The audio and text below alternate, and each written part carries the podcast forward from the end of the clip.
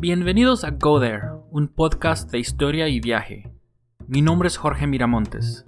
No es una lección de historia, tampoco es una guía de viaje. Es un viaje a lugares en la historia y a la historia de lugares. Vamos a lugares famosos, infames, grandes y pequeños. Nos perderemos, leeremos placas, visitaremos puntos históricos y naturales, beberemos unas cuantas cervezas locales y a lo mejor hasta hablemos con gente. En este quinto episodio viajamos por el estado mexicano de San Luis Potosí, desde la selva sureña de Gilitla en la Sierra Madre Oriental al altiplano de la ciudad de San Luis Potosí y al desierto y pueblo minero de Real de 14 en el norte. Ahí vamos. Este es el comienzo de un viaje más largo, un viaje que siempre había querido hacer, el tipo de cosa en que piensas mientras tu mente vaga lejos del trabajo que tienes enfrente emprender un viaje largo en auto para descubrir más del mundo. Y entonces me di cuenta que tenía que comenzar más cerca de casa. Ya había viajado, no tanto como mucha gente que he conocido viajando, gente que puede cubrir sus mochilas con banderitas. Pero aún así ya había viajado por Corea, Croacia, Colombia, Turquía, el Líbano, Kenia, Arabia Saudita e Inglaterra. Y siempre me sentía raro cuando alguien me preguntaba sobre mis países, México y Estados Unidos. Después podemos hacer todo un episodio sobre mis crisis y problemas de identidad, o no, pero valga decir que tengo dos países, y no conocía bien ninguno de los dos. La culpa me embargaba al decir no conocer Guadalajara, Monterrey o Cancún en México, o decir que solo conocía los estados centrales de Wisconsin, Illinois e Indiana, y la ciudad tejana de Austin en los Estados Unidos. Y pues así comenzó este proyecto, un viaje por México y por los Estados Unidos, en el cual haría un podcast de historia y viaje, me tomó algo de tiempo empezar. Había prolongado la fecha de partida, encontrando excusas para quedarme unos días más, una semana más, un mes más.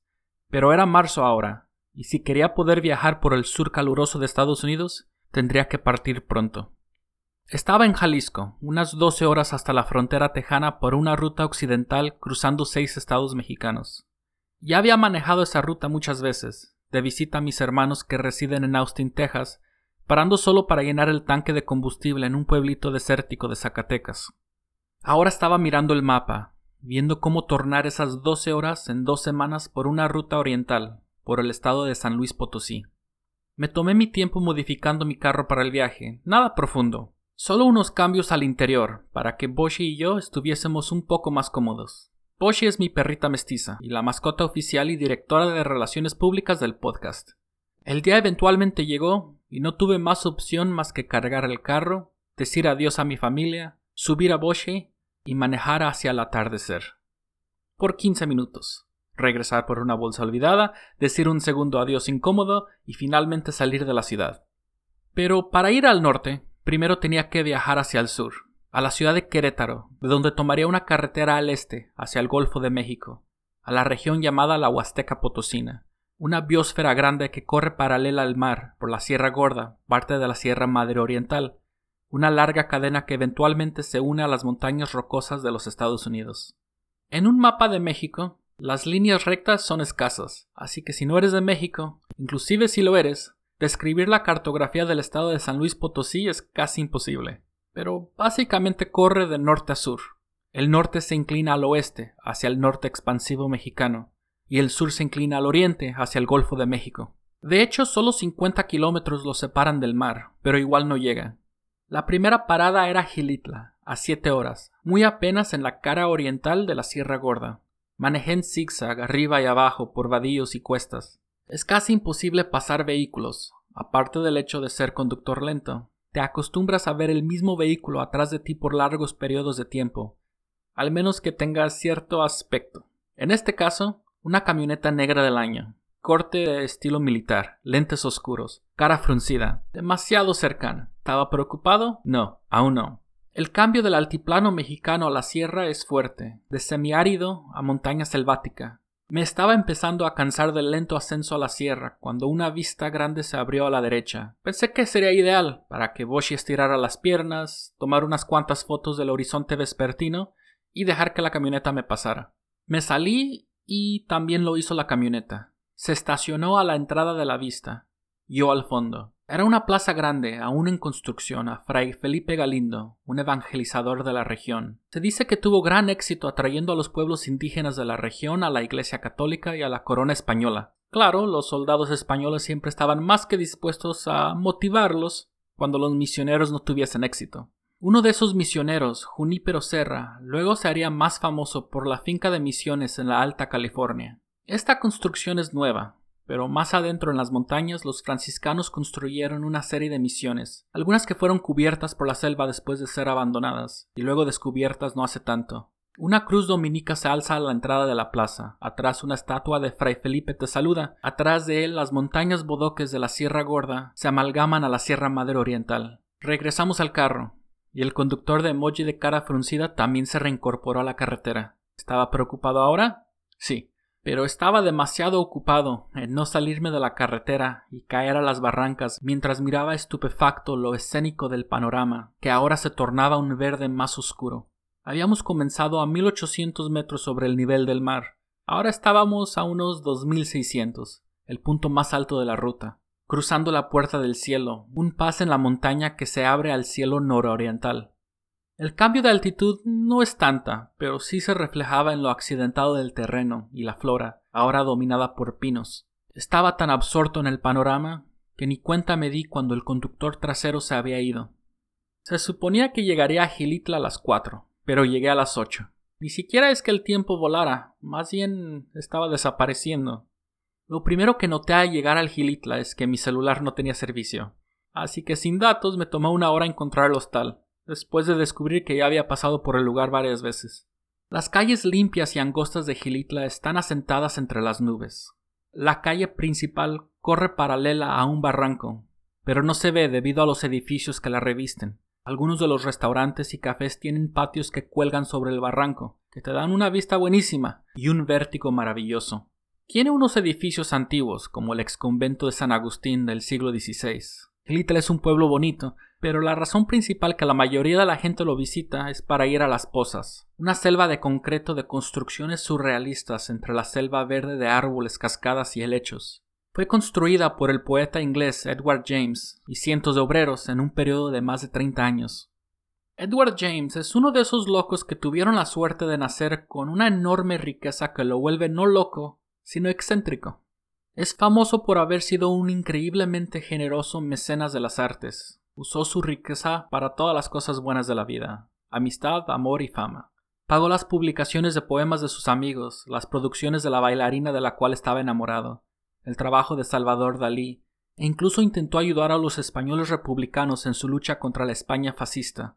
Amaba el surrealismo y se rodeó de sus creadores. El surrealismo surgió en el periodo entre las dos guerras mundiales. Una parte del pensamiento surrealista era el uso artístico de la irracionalidad. Bastante apropiado que encontrara ese elemento en su estado natural tan solo con mudarse a Latinoamérica, surrealismo no. Llegué temprano y ya había una fila larga. Un letrero te dice que no consumas estupefacientes adentro del parque, así que me comí mi galleta mágica antes de entrar. Esta prohibición me parece un poco absurda, ya que James seguramente se había tomado algo cuando diseñó este lugar. Incluso mientras esperas afuera, quedas encantado con las edificaciones que salen de entre las copas de los árboles, Adentro del parque, casas, escaleras que van a ningún lugar, cientos de figuras, todo con cierta fluidez que combina con la selva. Ya había leído sobre las posas y de Edward James, pero siempre pensé que sería un poco ridículo, como si el artista grafitero Banksy diseñara un parque de diversiones. Al fin y al cabo, él era más un mecena de las artes, no un artista en sí, así que pensé, ¿qué tan bueno puede ser? Pues bastante bueno. Eso dicho, yo apenas aprobé la clase de apreciación de arte, Así que quizás es solo la idea cruda de un hombre rico de cómo sería un paraíso surrealista.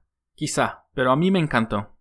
La cantidad de escaleras que hay, además de la topografía de por sí quebrada, hace que sea una buena sesión de ejercicio. Pasé la mayoría de mis tres horas allí caminando en semicírculos, llegando a lugares desde otras direcciones, viendo todo desde diferentes ángulos, y al final no podía encontrar la salida, pero buscándola llegué a Las Posas, el lugar original que inspiró a Edward James para crear su obra, es una serie de pozas creadas bajo cascadas pequeñas. Ya había demasiada gente adentro de ellas. Me salí y encontré a Boshi durmiendo en el carro. Las rejas que había construido para que las ventanas del carro pudiesen permanecer completamente abiertas estaban desbaratando. Resulta que mis manos finas y delicadas no son buenas para soldar. Salí y encontré un herrero, que miró decepcionado mi trabajo y lo compuso. Regresé al hostal. La dueña debió haber mirado adentro de mi alma mientras partía. De la nada me dijo que me parara en una nevería en camino al sótano de las golondrinas, mi siguiente parada. Salí y se me olvidó el nombre. Pero justo adelante del pueblo la carretera estaba flanqueada por muchas neverías. No recordaba el nombre, pero ninguna me sonaba. Diez minutos más tarde, ahí estaba, un foco prendiendo en mi cerebro. El palmar. Y estaban tan buenas como lo habían prometido. Ya era lo suficientemente tarde que podía decir que era almuerzo, así que pedí otra.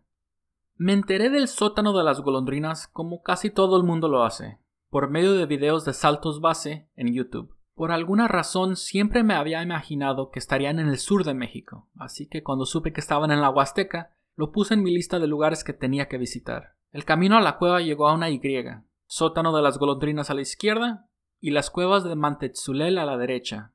De último momento giré a la derecha y subí a Mantetzulel. Las cuevas estaban en medio de una comunidad indígena que estaba intentando desarrollar el lugar para atraer a más turistas. Estaba prohibido subir sin guía, así que fui con uno. Me llevó por tres cuevas, la cueva del Espíritu Santo, la cueva del Sol y la cueva del Aguacatillo. En realidad, todos son segmentos de una cueva más grande. Me permitió traer a Boshi, algo del lugar la tenía realmente alborotada. Me dijo que había una cuarta cueva, que habían destapado recientemente, pero como no estaba estudiada, no se podía entrar a esa. Sabíamos que estaban ahí, me dijo el guía, pero a casi nadie les importaba. Luego vimos cómo la comunidad del sótano de las golondrinas se había desarrollado gracias al turismo, y recordamos que nosotros teníamos nuestras cuevas. Los dominicanos y franciscanos y los virreyes realmente hicieron un esfuerzo con los indígenas no hostiles para traerlos a toda la gloria del catolicismo de la contrarreforma y la belleza de la lengua castellana. Las comunidades aquí los siguieron a medias. Aún preservan sus lenguas náhuatl y tenec y han sincretizado su catolicismo, al igual que la mayoría de los mexicanos. Había unas pilas de concreto que habían sido puestas allí para recolectar el agua que gotea de las estalactitas en el techo de las cuevas. Me contó sobre una sequía que golpeó muy fuerte a la región, hasta que se le ocurrió a uno de los mayores que deberían hacer una procesión a la Cueva del Sol, a una estatuilla de San Jerónimo y tener una misa ahí. Y la sequía se volvió lluvia. Ahora tienen una peregrinación y misa ahí todos los 30 de septiembre. Se ofreció a acompañarme al sótano de las golondrinas, que estaba como a una hora de distancia pero pensé que no tendría tiempo. El paseo de Mantetzulel había durado más de lo esperado. Hay dos momentos para visitar el sótano de las golondrinas. Al amanecer, cuando miles de pájaros salen de sus nidos y salen de la tierra, y al atardecer, cuando vuelan en círculos alrededor del hoyo y de alguna manera se coordinan para entrar a la cueva en grupos a la vez, enclavado hasta llegar a sus nidos. A cualquier otra hora es un simple hoyo enorme en el suelo, un hoyo muy bonito, pero los pájaros son los que lo hacen especial. Al menos claro que puedas gastar bastante dinero para hacer rapel o salto base hasta el fondo. Quizás sí tenía suficiente tiempo para llegar al descenso vespertino de las aves, pero no quería subir en carrera por una carretera desconocida, así que me esperé a la mañana siguiente. El amanecer estaba programado a las 6 a.m. Manejé una hora de Aquismón hasta llegar a la entrada del sendero. Aún no habían muchos carros en el estacionamiento. 5.50 y aún tenía 20 minutos de caminata por el sendero, de bajada hasta llegar al sótano. Llegué, pero la mañana aún estaba totalmente oscura. Estaba muy nublado con neblina y comenzaba a llover un poco. La cueva está bien protegida contra deambulantes como yo, manteniéndonos a raya con cercas. Las paredes de la cueva son blancas calizas, con plantas verdes colgando sobre las orillas. Hay dos puntos de observación, que consisten de piedras grandes alrededor del hoyo. La leyenda del sótano de los indígenas huastecos es relativamente reciente, detallando el cataclismo de su cultura. La cueva era un cenote lleno de agua por bondad de los dioses, a los cuales los huastecos hacían sacrificios humanos, lanzando al cenote mujeres puras. Pero se volvieron arrogantes y enojaron a los dioses, los cuales rechazaron su última ofrenda, una mujer llamada Kalmayi. Los dioses secaron el agua del cenote y pusieron en marcha su destrucción. Enfermedades desconocidas los embargaron. Luego llegaron los españoles y los subyugaron. En su momento más oscuro, Calmayi regresó en forma de serpientes y derrotó a los españoles. Las serpientes regresaron al sótano, pero ahora en forma de aves. El cantar de las aves que emanaba del sótano se intensificaba, pero uno de los guardianes nos dijo que si seguía así de oscuro, no saldrían en todo el día.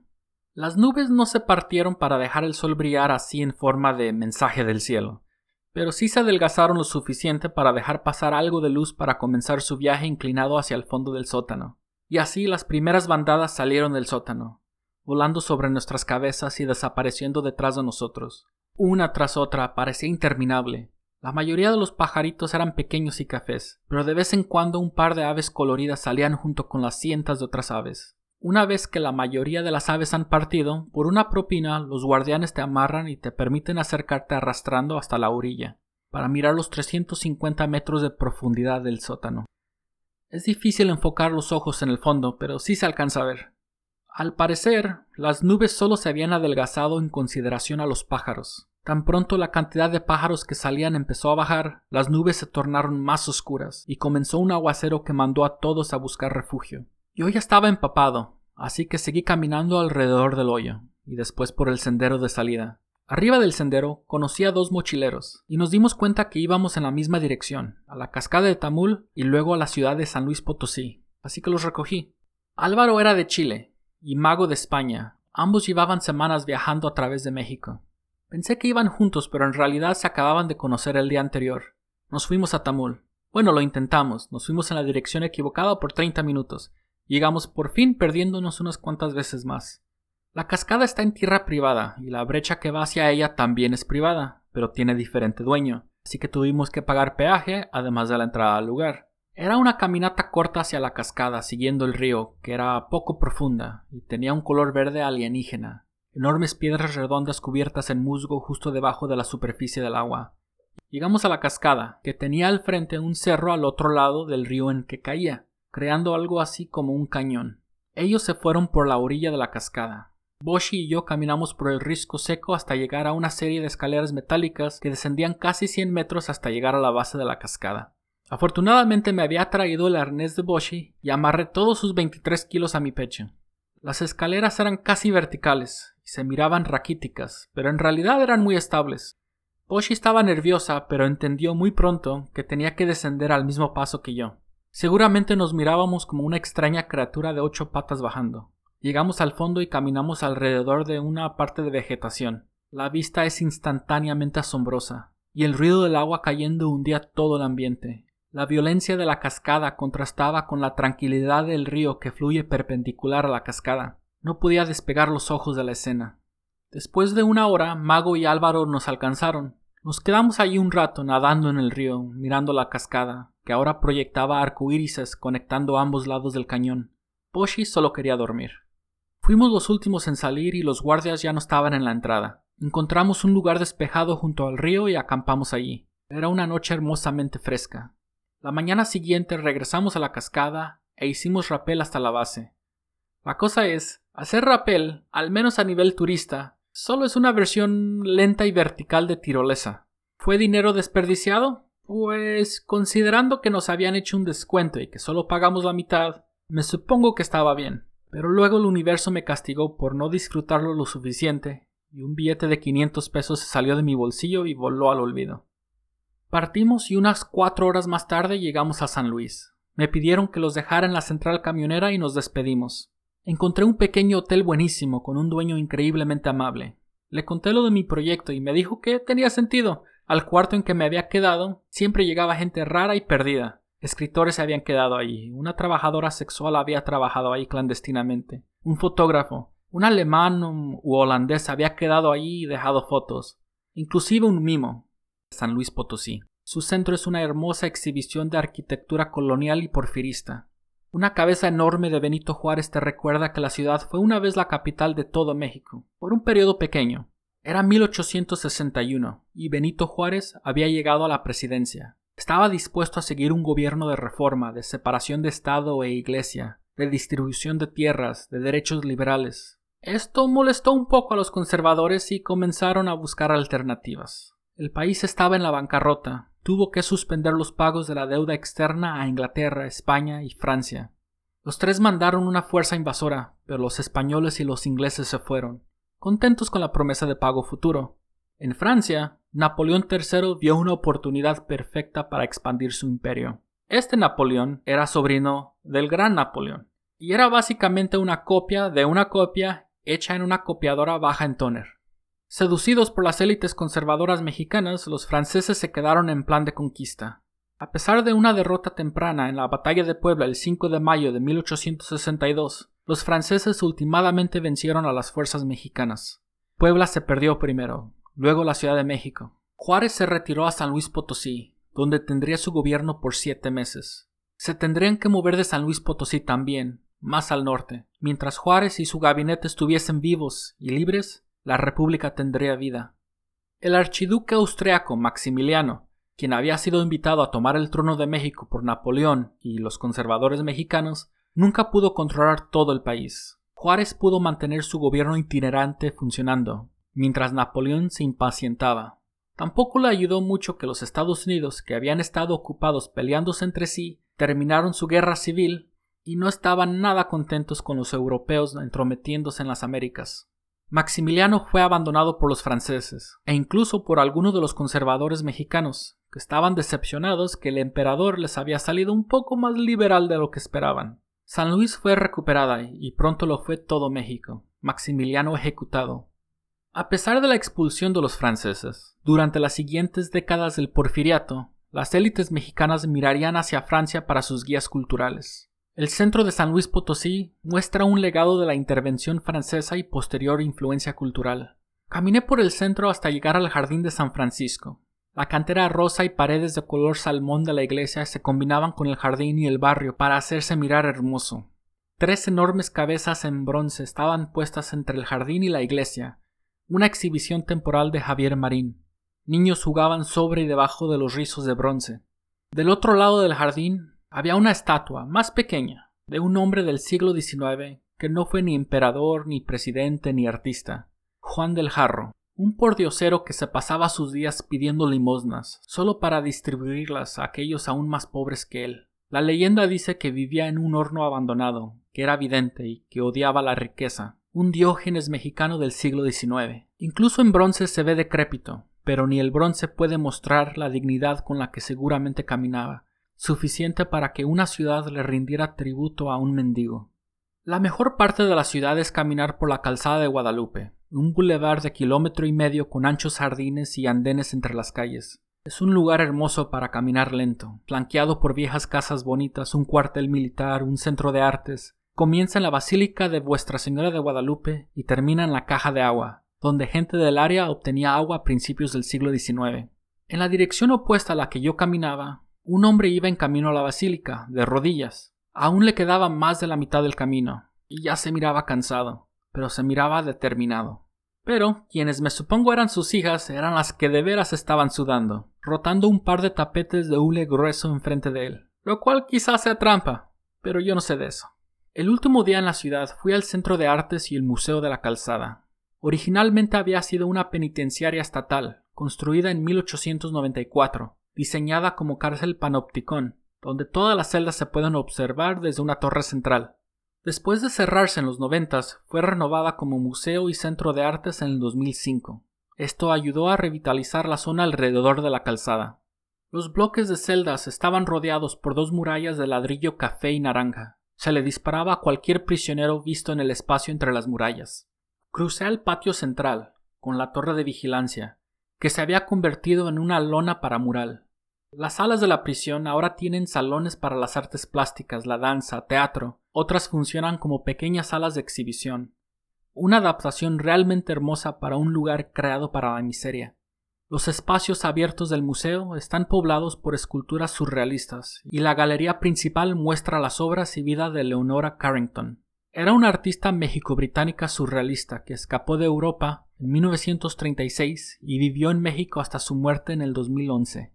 Entre sus admiradores y mecenas se encontraba Edward James. No soy un fan del surrealismo, pero las piezas se me hicieron muy interesantes. Solo no me pregunten por qué. Caminé por los demás edificios y sus galerías. Había una exhibición muy padre de tejidos. Hay un ala del centro que es una exhibición de lo que fue la prisión. Algunas celdas están como las dejaron los reos, con grafiti perturbador. Pero hay una celda que está sellada. Se puede mirar por una puerta acrílica. La placa te dice que ahí estuvo recluido el revolucionario mexicano Francisco y Madero por cuatro meses. Fue esta celda que lo volvió revolucionario. De cierta manera, San Luis Potosí, el estado y la ciudad eran microcosmos de México de las últimas décadas del siglo XIX y la primera del siglo XX, los años del régimen de Porfirio Díaz.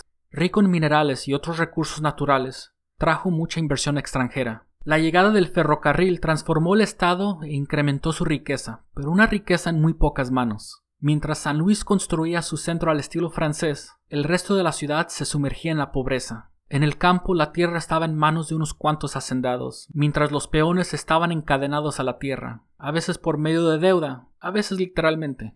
Era el principio del siglo XX, y después de 36 años de estar en el poder, Porfirio Díaz pensó que quizás sería tiempo de retirarse. Pero era solo eso, un pensamiento.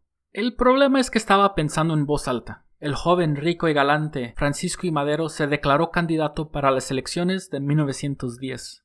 Como candidato, fue pionero en el lanzamiento del libro de candidato presidencial. Estaba titulado La sucesión de 1910. Don Porfirio suspiró. Era un pensamiento retórico, maldita sea. No había manera que perdiese las elecciones. Las ganaría como las había ganado por los últimos 36 años. Pero igual mandó arrestar a Madero y lo recluyó en San Luis Potosí. Aunque decir que pasó cuatro meses en esta celda es un poco exagerado. Bajo fianza se le permitía salir de día, con escoltas, pero aún así. Un día los perdió y se escabulló de la ciudad a caballo y escapó a los Estados Unidos. En el cliché que nunca falla de prisioneros políticos, escribió un manifiesto, el Plan de San Luis, en esos cuatro meses en prisión. Bueno, dijo que lo hizo. En realidad lo escribió en San Antonio, Texas, pero por razones políticas y de mercadotecnia, dijo que fue escrito en San Luis Potosí aunque seguramente ya estaba trabajando en los bocetos en San Luis Potosí, me supongo. Hacía un llamado a la rebelión, y obtuvo rebelión a manos llenas. Por los siguientes diez años, pretendientes a la silla presidencial y movimientos locales se atascaron en una batalla al estilo lucha libre de todos contra todos. Madero fue asesinado temprano, después de ser presidente por dos años. Durante las décadas de la Revolución, la ciudad de San Luis Potosí cambió de manos muchas veces. Madero, Huerta, Villa, Carranza, pero siempre de manera pacífica. Nunca tuvo que ser bajo una batalla o un asedio, lo cual la salvó de mucha destrucción. La mañana siguiente salí de la ciudad y manejé al norte, a Estación Wadley, una vieja estación ferrocarrilera. Está en la base de la Sierra de 14. El desierto del altiplano es el último trayecto de la peregrinación de los indígenas huicholes a Wirikuta, donde ellos creen que el mundo nació. Más que nada son sus chamanes quienes caminan los 400 kilómetros y un mes de caminata a Wirikuta desde el occidente mexicano. Pero los demás miembros de la comunidad también pueden hacer la peregrinación, aunque no necesariamente haciendo todo el trayecto a pie. Lo cual quizás sea trampa, pero yo no sé de eso. El área es famosa por su abundancia del peyote. Pensé que quizás la mezcalina alucinatoria estaría filtrándose al medio ambiente cuando caminando por el pueblo miré atrás y miré dos boshis. Les tomé una foto para cerciorarme de no estar perdiendo los estribos. No, era un perro casi idéntico al mío, lo cual es raro. Digo, el aspecto de Boshi no es muy raro, pero tampoco genérico. Es una perrita mestiza de la calle, que se pegó a mi pierna en Bogotá, Colombia. Es raro encontrarte un perro mestizo idéntico en otro continente. Le di a este perro el nombre temporal de Ketang. Ketang nos siguió por el pueblo hasta llegar a la orilla, donde nos dejó después de posar para varias fotos con Boshi. Gente viene y acampa en el desierto después de buscar y consumir peyote, lo cual un letrero corroído a la entrada de la reserva natural te hace saber es un delito federal, penado de 1 a 9 años de prisión y con una multa que oscila de los 30 mil a 30 millones de pesos. Eso dice el artículo 420 del Código Penal mexicano. La Santa Inquisición española en 1620 fue la primera en prohibir su consumo, no se puede tolerar a los indígenas buscando mirar al universo con una planta sagrada. Claro, eso no los detuvo, ni a los españoles curiosos. Ahora su cosecha y uso está prohibido desde el 2010 por su estatus como especie en peligro. Antes solo era consumida por los indígenas y alguno que otro viajero o hippie aventurero. En los 70 el autor Carlos Castañeda soltó una horda de europeos y estadounidenses de la onda nueva era buscando verdades chamánicas y la medicina del peyote. Luego Brad Pitt y Angelina Jolie filmaron La Mexicana en el pueblo cercano de Real de 14 y el turismo del área explotó. Los guías empezaron a llevar a turistas al desierto a la experiencia del peyote. Pero lo que realmente dañó la planta no fueron los hippies o los turistas, pero su comercialización, una vez que la gente empezó a sacar grandes cantidades para exportación. Es una caminata de unos 15 kilómetros al final de la reserva natural y de regreso. No tengo idea de por qué pensé que un litro de agua bastaría.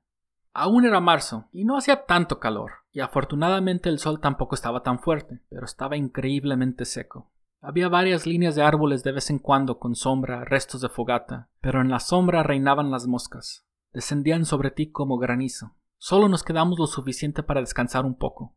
De las faldas de la Sierra de 14, el desierto de San Luis Potosí se extiende al occidente hasta el gran desierto de Chihuahua, un bosque de espinas, cactus, liebres, águilas, buitres y muchos pajaritos que vuelan a nivel de los arbustos. Unos cuantos árboles se miraban retorcidos por la erosión del viento. Hay unas plantas, como alambres, de dos o tres metros que sobremiran las demás plantas. Sus varillas largas y espinosas apuntan al cielo con flores rojas en sus puntas. Eran extremadamente útiles para no perderme cuando dejé el sendero principal. Caminamos de regreso. Encontramos la tiendita del pueblo que vende acceso a Internet por minuto el único lugar con internet en el pueblo. Compré dos botellas grandes de agua, una para mí y otra para Boshi. Hay dos maneras de llegar a Real de 14. El primero requiere una 4x4 y mucha suerte, manejando directamente al oriente a la montaña. El otro es un desvío de una hora extra. Me fui por el desvío, que es de hecho el camino principal ahora. La carretera está empedrada hasta llegar al pueblo desde el norte. Es accesible ahora gracias a un túnel con espacio para un solo carril que antes era un túnel minero. Sales del túnel como siendo parido al siglo XIX. Bueno, si el siglo XIX tuviese la publicidad del uniforme de un equipo pobre de fútbol. En algún lugar detrás de todos los estantes de recuerditos y letreros de las tiendas seguramente había arquitectura hermosa, pero era difícil ver. El pueblo tuvo un boom cuando se encontraron ricas minas de plata, y luego se abrió una casa de moneda, pero a principios del siglo XX el valor de la plata se desplomó y las minas y el pueblo fueron abandonados. Se convirtió en un lugar olvidado por los hombres y por Dios. Pero el capitalismo y Hollywood nunca se olvidan. Después de que filmaran la película, la mexicana, aquí en el pueblo, el lugar se llenó de turistas. La gente venía queriendo ver un pueblo fantasma, pero ya no era fantasma. El pueblo sí es bonito, y es increíble que un lugar así pudiese haber sido construido en un lugar tan remoto lo suficientemente rico para construir una iglesia hermosa, salones, tiendas con los últimos lujos europeos y hasta una plaza de toros. La riqueza que trajeron las minas de plata permitió traer piedra, madera y acero, cargado por las cuestas de la montaña por miles de indígenas. Como todos los lugares en la tierra, desde las sigurats de Babilonia a los rascacielos de Dubái, lo único que necesitas hacer para construir grandes cosas es aventarle miseria humana.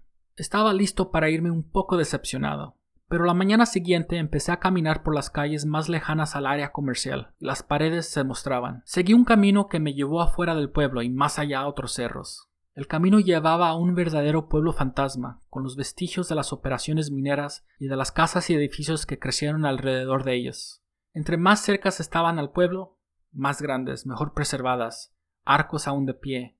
Entre más caminabas, más se desvanecían. Quizás sea más fácil comprender ruinas con miles de años. Quizá no tengan el misterio y el romanticismo que tienen las ruinas antiguas, pero las ruinas más jóvenes y las contemporáneas son mucho más viscerales. Es más fácil imaginar y comprender que un lugar esté abandonado después de miles de años, después que los espantos que los embrujan han expirado. Pero ¿qué tal lugares como este, que han estado muertos por solo 100 años, o 50 años, como Chernóbil, o ciudades que nacen abandonadas, como las nuevas ciudades fantasma de China. Hay varios pozos adentrándose a la tierra. Algunos están cubiertos para que gente como yo no se caiga, otros permanecen abiertos. Caminamos hasta que nos topamos con un pastor. Oshi se volvió loca con los chivos, como diciendo, para esto nació una tercera parte de mí. Caminamos de regreso al pueblo con el sol de frente. Paré en el cuadro principal y compré un par de pulseras a una muchacha huichol. Le pregunté si los colores o el diseño tenían algún significado. Se encogió de hombros. Pagué y me fui. El hospedaje en la ciudad era un poco costoso, así que no quería quedarme una segunda noche. Nos regresamos al carro y empecé a buscar el túnel. Tomé una vuelta equivocada y tuve que darme vuelta alrededor del área peatonal. Vi a Álvaro, el mochilero chileno, sentado en una esquina. Me saludó de lejos. Quería pararme, pero había una ambulancia detrás de mí. Di otra vuelta esperando encontrarlo, pero ya no estaba. Una semana más tarde me di cuenta que la ambulancia había sido para él. Se había puesto muy enfermo después de pasar un mal rato en el desierto, después de que su carpa se quemara. Salí del túnel. El cielo se oscureció más rápido de lo esperado. Me salí de la carretera a una zona abierta en la pradera y me estacioné a dormir allí. Me senté en una pequeña silla fuera del carro tomando una cerveza y maravillado por el cielo nocturno más estrellado y claro que había visto en mi vida. Luego empecé a oír aletazos alrededor, aletazos de cuero. Considerando la falta de frutas en el desierto, calculé que estos no eran murciélagos de fruta, y me regresé al carro. Solo quedaba un lugar para visitar en el estado, Matehuala, la ciudad más norteña del estado. Pero luego aprendí que Matehuala significa no vengas, así que no fui. Eso, y Trump estaba amenazando con cerrar la frontera, así que tenía que apurarme. Manejamos al norte. Dentro de unas horas estábamos afuera de San Luis Potosí, de camino a Laredo, Texas. San Luis Potosí fue una experiencia increíble. Nunca había experimentado tantos tipos de belleza en tan poco tiempo. Fue un gran comienzo al proyecto del viaje. Gracias por escuchar. En el siguiente episodio cruzaremos el río Bravo y viajaremos por el sur y oriente de Texas, el lugar del nacimiento del oeste estadounidense. Este podcast también está disponible en inglés. Este fue el quinto episodio. Espero lo hayan disfrutado. Si así fue, por favor compártanlo con sus amigos, con mis amigos, con todos. En el episodio anterior, viajé con mi hermana Sofía. Tuve la mala educación de no presentarla. Hola. Hola. Ella es la diseñadora de León Ramos Joyería de Autor. León Ramos Joyería somos una empresa mexicana obsesionada con los pequeños detalles. Nos especializamos en el diseño de joyería de autor, la cual es personalizada para cada cliente nos hemos asociado para producir una serie de dijes de edición limitada, diseñados para el podcast. Están hechos en plata fina 925 y puedes verlos en el sitio web o en el Instagram del podcast. Según los episodios que hagamos, se ofrecerán más diseños limitados. Si has disfrutado el podcast y deseas apoyarlo, esta es una gran manera de hacerlo. Puedes encontrar más información en nuestra página goderpodcast.com y da clic en Support. Si no te gusta la plata, porque eres vampiro o algo así, pero aún así quieres apoyar el podcast, puedes donar en el sitio web y en Patreon. Y no olvides visitar la página de la joyería, leonramos.com. También déjanos una reseña en iTunes. Nos puedes seguir en Facebook, Twitter y el sitio web, coderpodcast.com. En Instagram puedes mirar las fotos de los lugares mencionados. Este podcast fue escrito y producido por mí, Jorge Miramontes. Música por Kevin McLeod. No dejes que nadie te lo cuente. Ve,